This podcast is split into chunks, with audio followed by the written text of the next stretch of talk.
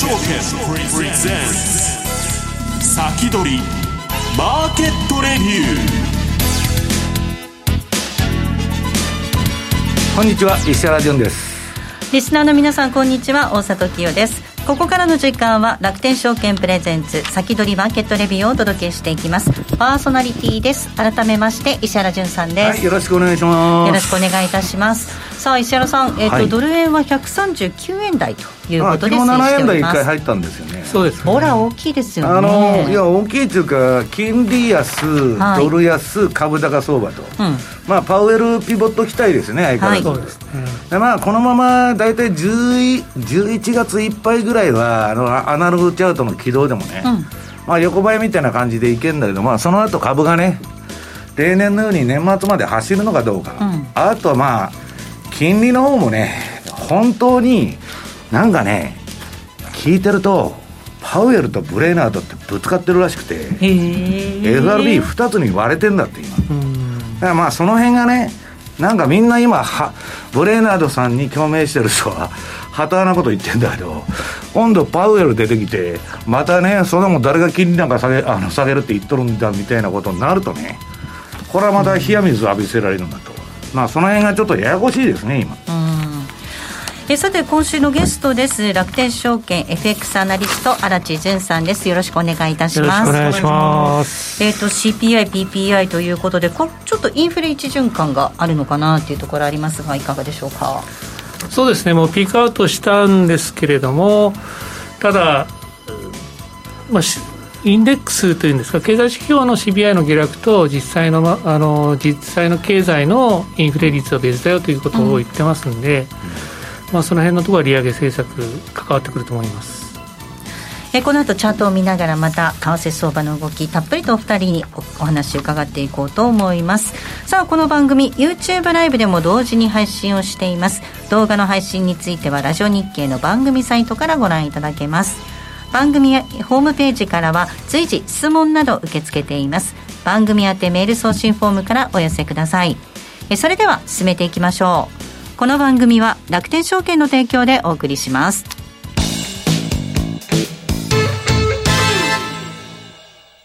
まずは無料で取引体験。楽天 FX のデモ取引を利用してみよう。FX に興味はあるけれどいきなり実際のお金で取引するのはちょっと、と、なかなか第一歩が踏み出せないという方は、まずは楽天証券の提供する楽天 FX のデモ取引を利用してみませんか？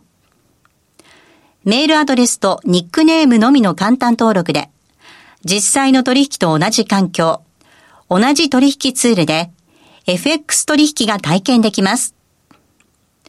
口座開設やデモ取引にかかる費用、取引ツールのご利用は、もちろんすべて無料。詳しくは楽天 FX デモ取引で検索。楽天証券の各取扱い商品等に投資いただく際は、所定の手数料や諸経費等をご負担いただく場合があります。また、各取扱い商品等は価格の変動等によって損失が生じる恐れがあります。投資にかかる手数料等及びリスクについては、楽天証券ウェブサイトの投資にかかる手数料等及びリスクページや、契約締結前交付書面等をよくお読みになり、内容について十分にご理解ください。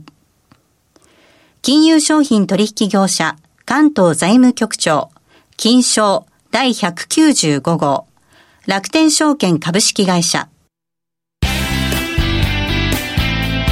ィークリーマーケットレビュー。さあではここからは楽天証券 FX アナリスト荒地淳さんにお話を伺っていきます。荒地さんえー、っとドル円の動きからですねまずはね。そうですね。はい、はい。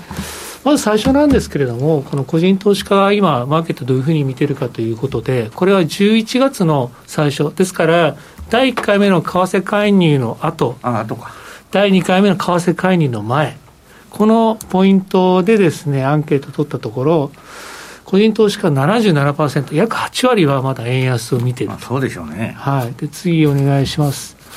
クロス円もそうで、えー、ユーロ高、つまり円安は74%。そして次、お願いします。えー、5ドル円も77%、約8割近く、えー、が円安を見ているということなんですが、うん、まあ、これを踏まえた上で、えー、次の、えー、ページをお願いします。実際どうなっているかということなんですが、8時間足ですか、8時間足ですね。珍しいですね。はい。えちょうど収まるように8時間足。ああ、この、この、この、あの、イベントの尺が8時間だったの。4時間ではだ、あの、ダメだそう、4時間だとちょっと切れてしまうという。なるほどね。はい。で、えーまあ、為替介入があって、この時は1回目は145円から140円まで落ちた。ただその後すぐ上がって、えー、151円の95まで円安が進んだ後に、第2回目の大きい介入がありましたと。はい。で、その時は146円まで下がって、うん、で、その後じわじわしてたんですけども、はい、FOMC があって、雇用統計があってと。うん、で、えー、先週ですね、えー、CPI、の発表があって、146円の60から140円の20まで下がった、うん、これはですね、1日のドル円の値幅とすると、今年最大なんですでかかったですよね、為替介入よりも大きいんですね。いや、それ、介入したんじゃないんですか？介入じゃない、介入じゃないんじゃないですかね。このタイミングで介入してたら、またすごいですよね、ここぞというタイミングでね。いやいや、そういう人もいてね、いや、さすがにやってないでしょうと。やってないんじゃないですかね、まあ、月末には分かると思うんですけどもね。だけど、朝方の介入とか、不意打ち食らわしますから、うん、分からんですよ、本当に。そうですね。薄いところとかみたいな。でその後に PPI があって、はい、ダメ押しで137円の65銭、昨日まで下がったんですけども、まあ、これ、まあ、介入やってたかもしれないんですけど、うん、まあ、介入、これだけやる必要なかったのかもしれないですね、うん、CPI。いや、もうね、10月の途中からドルインデックスで見ると、ドル安相場なんですよ、ずっと。ドル円だけみんな円安いくって言って、まあ、やってたのがね、ちょっとそれがまあ、一気にここで挑戦になっちゃったっていう感じだと思うんですけどね。そうですね。うん、それでさっきあの。それでね、荒瀬さん、これ聞いたらね、はいはい、この日バンバンバンバン電話かかってきて、マージンコールが大量に発生してたらしいです。だから相場感関係なくもう証拠金足りないから、まあ、強制決済とかね、キロとかいう人が山のようにいたみたいですよ。こんだけ大きく動いちゃうとっていうことですね。うん、これ本当マージンコール、いや、僕はあんまり意識してなかったんだけど、マージンコールだ、マージンコールだってみんな言っとったから。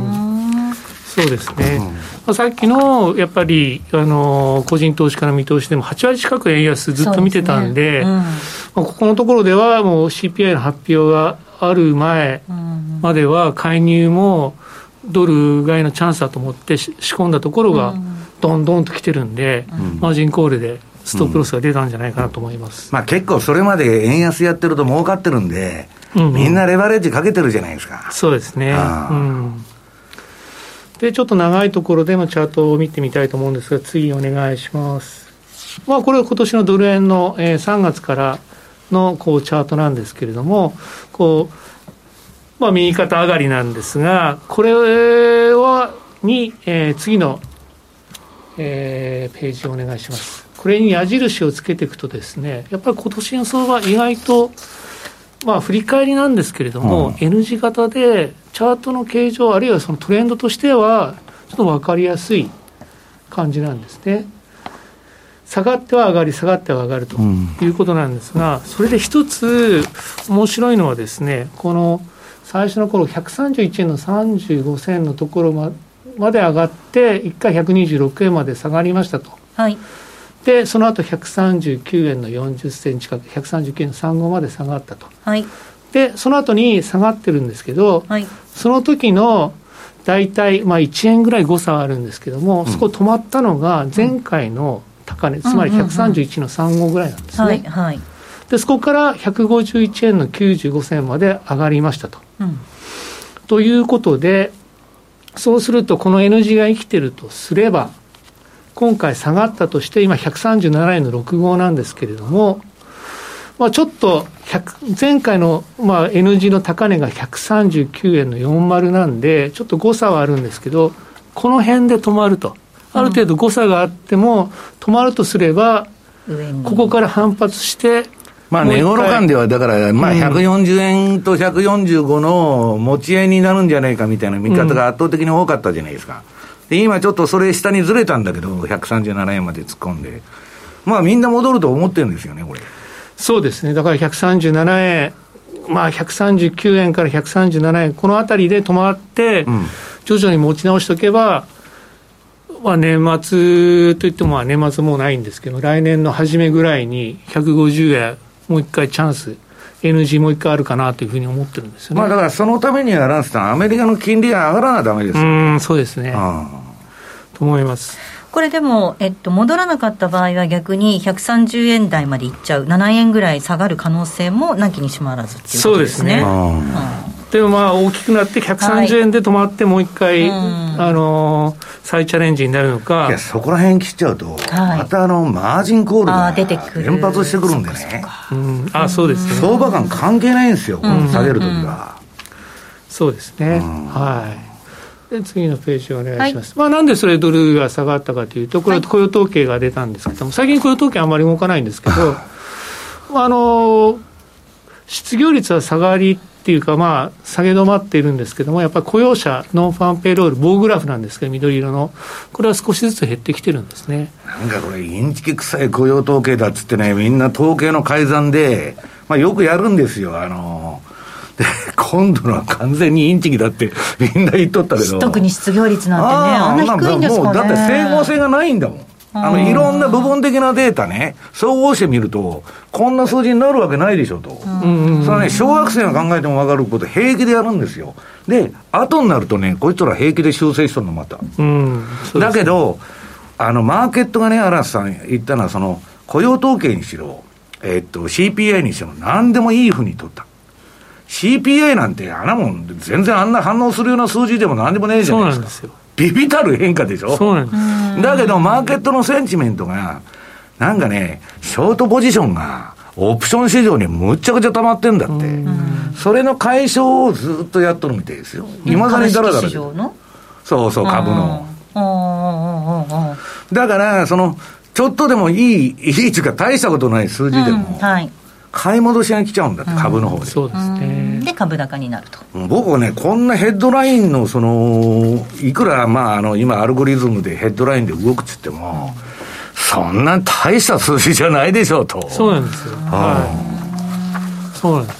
まあ、その中で、まあ、平均賃金は下がってきてるんで、はい、まあ、これを見ると、まあ、そんなにもう焦って利上げしなくていいなっていうような、まあ、雇用統計は言ってるのかなと、うん、今、石原さんがおっしゃったんですけど、うん、次のページをお願いします。これ、あの CPI、右側が CPI で左側 PPI なんですけれども、確かに下がってるとはいえ、まあ、まあ、下がってるはいえ、絶対値で見ると、そんな水準そうですよね。この先月から今月にかけて、そんなにびっくりしたほど下がってるのかって違うんですね。だからマーケットのやっぱり、こう、エクスキューズというか、うん、受け取り方でこれを利用して、うん、ために貯めてたロングポジションを、今もう少し軽くしましょうと、いうことが出てきてるのかなと思います。まあ、なんといっても、来週23日がサンクスギビング、あ24日ですか、サンクスギビングですから、うん、えー、もうアメリカはそれで今年おしまいと。もうあの クリスマスシーズンに入りはい、ウォールマートで買い物して。ウォールマートで。ウ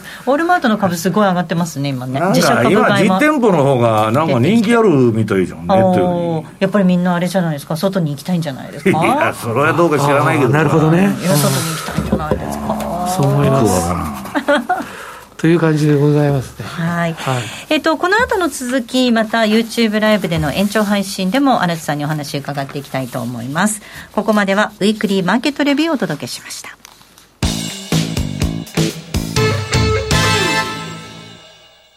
まずは無料で取引体験。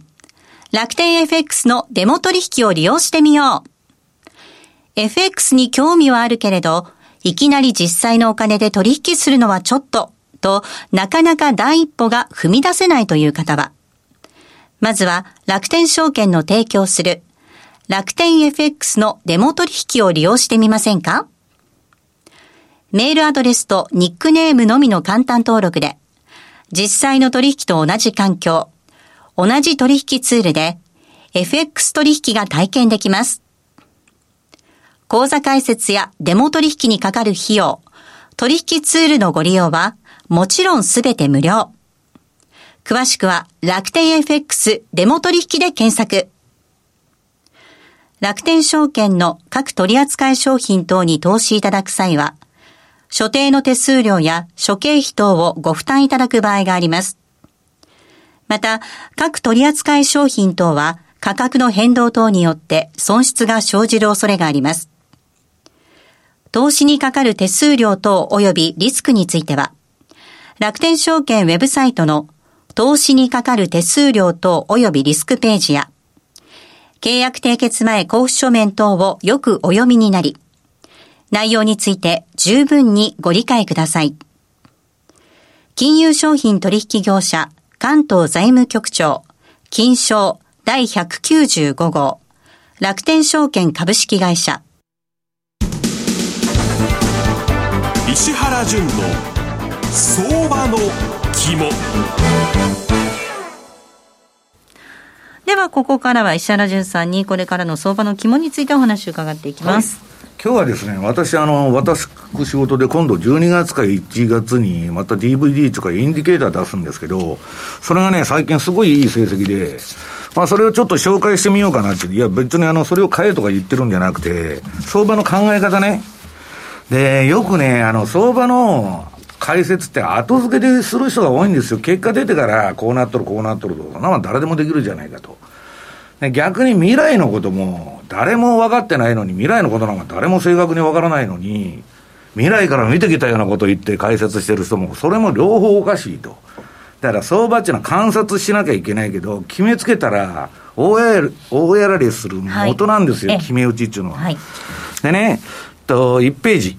えー、私がね、あの、ここで出してるのはいろんなチャート出してるけど、売買手法なんですよ。うん、分析手法じゃなくて。で、売買手法っていうのはどういうことかって言ったら、売りとか買いとか、矢印がシグナルが出て、ここで買え、ここで売れ、あるいはここで買って、ここで損切りしろ、ここで売って、ここで買い戻せとか、シグナルが出ないようなものっていうのはね、うん、実践の相場で全く使えないんですよ。なんとなくぼやーっと買いやろとかね、なんとなくこの、この辺転換点だとか変化日だとかね、なんかこっからね、第5波動に入るとか、そんなこと言ってたって、じゃあどこで買うんだよと。いう話があって、で、まあ、要するにテクニカル、テクニカルって一言で、あの、一色たに世の中しちゃうんだけど、売買手法と分析手法って全く違うんですよ。売買手法と分析手法は違う。そうそう。じゃあ同じチャート見てても、うん、例えば移動平均とかね、MacD ならシグナルが出るわけですよ。ここで買え売れと。はい、シグナル出ないやつって便利なんですよ。うん、何言ってても当たってるような感じになってくるから。解説するのは一番いい。はい。なんとなくぼやーっと当たっとるようなね、ビジュアルが綺麗で、そういうなんてね、実際に相場の売買で使えないんですよ。それはあくまで分析しているのに私は分析ばっかりしてたの、あの、昔。あ、昔。それでね、はい、シカゴ市場とか挑戦するとね、トレーダーの名前が書いとるんですよ。荒地。ね、アルゴリズムとか、えっ、ー、と、大里とか、ファンダメンタルとか。名前出てきちゃう。うん、これでね、分析手法でやってるとね、えー、石原フィーリングって書いてるの。分析されても、こいつ野生の勘でやっとるだけやと。いや、野生の勘でなくて、そういう指標を見てるんだけど、そんなもん売買シグナルも何も出ないもんね。単なるおもちゃだって言われて、お前のはフィーリングなんだと。別にあの分析でも何でもねえと言われたんですよ。で、まあそういうことでね、まあ散々痛い目にあって、はい、90年代に、これはあかんぞと、はい、あの、分析なんかしてたって1円も儲からんと。うん、要するに相場からどうやって収益を取ってくるかを考えないといけないと。で、3ページ。まあね、トレードの、その、よく損傷利大っちゅうんですけど、そんなうまくいくのかと。うんネットとか見るとね、順張り、トレンドフォローなんて儲からないで書いとるんですよ。うん、私、その理由はよくわかる。移動平均で売買したら儲かるのかとか、MacD で売買したら儲かるのかって儲からないんですよ。だから、順張りは、いや、儲かる人もいるんでしょう。その、合うパラメーターっていうの必ずありますから、あの、パラメーターね、相場の結果出た過去のチャート持ってきて、この日数でやったら儲かったとか、そんなもん何があるんですよ。だけど、それで最適化してね、オプティマイゼーションして、まあ、例えば移動平均で、9日が一番儲かりますと。明日から9日の移動平均相場が抜いたら買い。えー、なんだ、切ったら売りで行こうと。ボロボロにやられますよ。だから、あの、みんなね、最適化のやり方知らないんですよ。特に日本人は。はい、カーボフィッティングしてる。はい。過去の期間、適当な期間出して、ええ、それに合うパラメータ儲かって、これでやったら儲かりますと。うん、それはね、フォあの、フォワードテストっていうのをやらないとダメなんだけど、はいうん、もうね、証券会社とか、あの、銀行とか投信の資料を見てても、まあ、我々のね、相場のいろはから言ったら、これ、小学生レベルじゃんと。過去の実績をだって出してますよね、そういうのね。うん、そんなもんね、相場の実践では何にもフォワードテストっていうのをやらないと、まあ、そのフォワードテストが何かっていうのは、検索して調べてください、こんな時間ないから。はい、本当にね、うんそら過去の結果出てる数字全部あるんですよ。日足でも1時間足でも。うん、何か儲かる、あの、日数あるでしょうと、移動平均でもね、うん、マークでも。そんなもんね、うん、えー、全然話にならんと。いや実際にやったらボロボロにやられるんですよ。で、まあ、ここで言っとるのはね、これ、あの、ジェシー・リバモア、リバモアって、まあ、史上最大の投機家ですよ。まあ、この人がミスタービッグベアですね。売りでばっかと取ったんですね。まあ、日本でもね、戦前の株成金っていうのは全部売り方なんですよ。うん、早いから。下がるのめちゃくちゃ早いじゃないですか。うん、はい。まあ、それはいいんだけど、このあのー、人が言ってるのはね、相場の動きを漫然と期待して待つのは博打だと。うん、博打打ちが博打だって言っとるんですよ。今、ドル円買ってるから、なんとなく円安になるだろうと。で待ってますと。それは超反博打だって言っとるの、この人が。で、この人は何言っとんのか言ったら、シグナルを見出した瞬間にね、即座に反応せえと。で、ダメだったら即座に切れと。うん、それが、まあ、投資であり、投機でありと。うん、投機であると。うん、まあ、この人はだから、あの、投資価値より投機家なんですよ。はい、めちゃくちゃな、あの、相場人生であって、まあ、最後ね、非常に残念な、あの、人生なんですけど、結果は。金は残ってるこの人。他の伝説の投資家と違って。はい。まあ、それはともかくとしてですね、はい、4ページ。今度、新しく作った、これ、まあ、楽天さんの MT4 の、あの、あれに、私のインディケータープロットしてきたんですけど、えー、チャートが黄色いうちは売り。赤い、赤くなったら買い。それをもう土点で転がしてるだけです。売ったり買ったり。はい、これ矢印が出たところで、うん、そう、白い矢印の、あの、出たところで買ったり売ったりしてるだけと。はいで、下に出てるのはサイドバーで売り期間が黄色、買い期間が赤と、まあチャートの色と一緒ですね。うん、まあ非常に楽で、これやってると。はい。で、もうドル円はですね、これ何日前からか、あの、でかい大陰線が出た日に。売りですね。あ売りになっちゃって、うん、まあ相場は今、あの、売りの、えー、局面にあると。はい。冷やしで売りです。これドル円の冷やしね。はい。で、ここで言いますよ。これは、売、売買、えー、なんだ。シグナル。いやいや、いやあの、分析手法でなしに売買手法なんですよ。うん、うん、はい。相場の分析だけしとるわけじゃない。なんとなく買いやとか、なんとなく売りは言っとんでないんですよ。なんとなくここら辺まで行くやろと。ここで買い、ここで売り。うん、で、次の MacD も売買手法なんです。えー、5ページ。これは、あ、これ MacD でね、移動平均のクロス。うん、これはね、移動平均のクラスで大体倍使うんですよ、数字。MA まあこれ言っちゃうと8日と、えっ、と、18日か。はい、8日と18日。まあ、あの、まあ、いろんな色平均があるんだけど、何日か忘れちゃったや。はい。そのゴールデンクロス、デッドクロスでやっとんですよ。で、これも売買シグナル、はっきり出るでしょ？どこで買え、どこで売れと。はい、まあ、当たり前のことだけどね。これも新しいインディケーター。いや、新しくない。これは、あの、比較のために持ってきてるんで、うんうんうん、えー、緑が買い、赤が売りと。小さいシグナルなんで。はいこれシグナル連発しとるでしょ、相場が持ち家になると。はい。めちゃくちゃやられるんですよ。そうですね。で、順張りなんか儲からんと、逆張り焼酎人がほとんどになっちゃう。うところがその後トレンドが出て、わーっと相場の伸びて、この移動平均のゴールデンクロスでもデッドクロスでも、まあそこそこ儲かるようになってくる。でところがですね、あのー、結局この持ち合いでね、5回も6回も連続してやられてたら、資金が。もういえ、資金が持っても嫌になってくるわけですよ。そんなもん当たるかと。で、まあ、私はこういうのは使ってないんでね、あの、あれなんですけど、で、次は MacD。MacD はね、世界的に人気があってみんな使うんですよ。私も MacD の人気あるから載せてるだけで、MacD って使い方があるんですけどね、あの、それでもね、コンピューターに売買さすと、いや、もう一つこれにフィルター加えた売買手法もあるんだけど、なかなか儲からない。で、それはいいんだけど、この MacD もですね、この移動平均より、さらに、ドタバタドタバタ、売ったり買ったり売ったり買この相場が横ばいの時ね、うん、ドル円の冷やしですよ、これ。こんなもんね、普通の神経の人間だったら嫌になっちゃう。うん、だけどみんな MacD で説明しとるじゃないですか、相場ここ買いやとか売りやとか。こんなんやってたらむちゃくちゃやられますよと。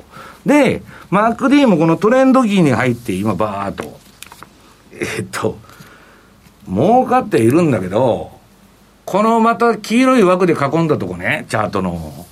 これもまたね、あのー、間違ったシグナルを教えてくれるんですよ、結構。なかなか儲からんと。うん、いう話になっちゃったんで、順張りは儲からんと。で、いや、順張りは儲からんなんて話に、やり方悪いんだって私は言ってるんだけど、うん、まあ、普通に考えるとそうなっちゃう。私もそれですごい悩んだんだから。で、7ページ。これがね、ドル円の冷やしと、これまだね、そのインディケーターの名前決まってないんですよ。はい。あの、私が決めるんじゃないしに、パンローリングさんがいつでも名前つけてる。あ、そうなんですね。で、仮にこれ DBS って書いてるの。これ DBS システムと。うん、メガホー メガトレンドもみんなあの、ボルトボルトって言っとるんですよ、はい、私の周りの人はね。ボルト。はい。で、あの、これは DBS っていうシステムと、この MacD のシグナルの出方の差を見てる。うんしたら私のはこれ黄色くななってるっちゃ売りで、赤くなったら買いで、黄色くなったら売りだけど、これマック D むちゃくちゃシグナル出とるじゃないですか。はい。これはね、この連続ゾーンに耐えられんというかね、うん、まあ結構相場ってトレンド出るのね、大きなトレンド出るの年2回だけなんで、もう250日ね、年間その営業日数で相場してると嫌になっちゃうんですよ。外れまくりで。で、次は週足。これもね、やっぱり、相場持ち合いになると、うん、なんかあの、間違ったシグナルばっかを教えてくれるんですよ。で、嫌になっちゃうと。だけど、これね、ドル円って最悪の相場だったんですよ、この5年間。ね。動きません、ね、アメリカと日本が固定金利になっちゃって、国家介入で、うん、何にも相場動かんと。それでもね、壊滅的損はしないで、このシステムをずっと耐えとるんですよ。で、その前はめちゃくちゃでかい買いトレンド出て、売りトレンドも出て、買いトレンド出たと。で、持ち屋に入ったんですよ。で、今年めちゃくちゃな火柱高して真っ赤かになっとるでしょ、うん、だけどこの間も MacD は振らされてね、はい。いろいろ売買させられるわけ。まあそんなことでね、続きはそうですね。YouTube ライブでの延長戦で。またお話伺っていきたいと思います、分析と手法は違うよと、はい、あの儲けることと分析することは何の関係もないという話ですね、えさて来週ですが祝日ですので番組はお休みとなります。次回30日の水曜日には楽天証券土井正嗣さんゲストにお迎えする予定です。この後は YouTube ライブでの延長配信です。この番組は楽天証券の提供でお送りしました。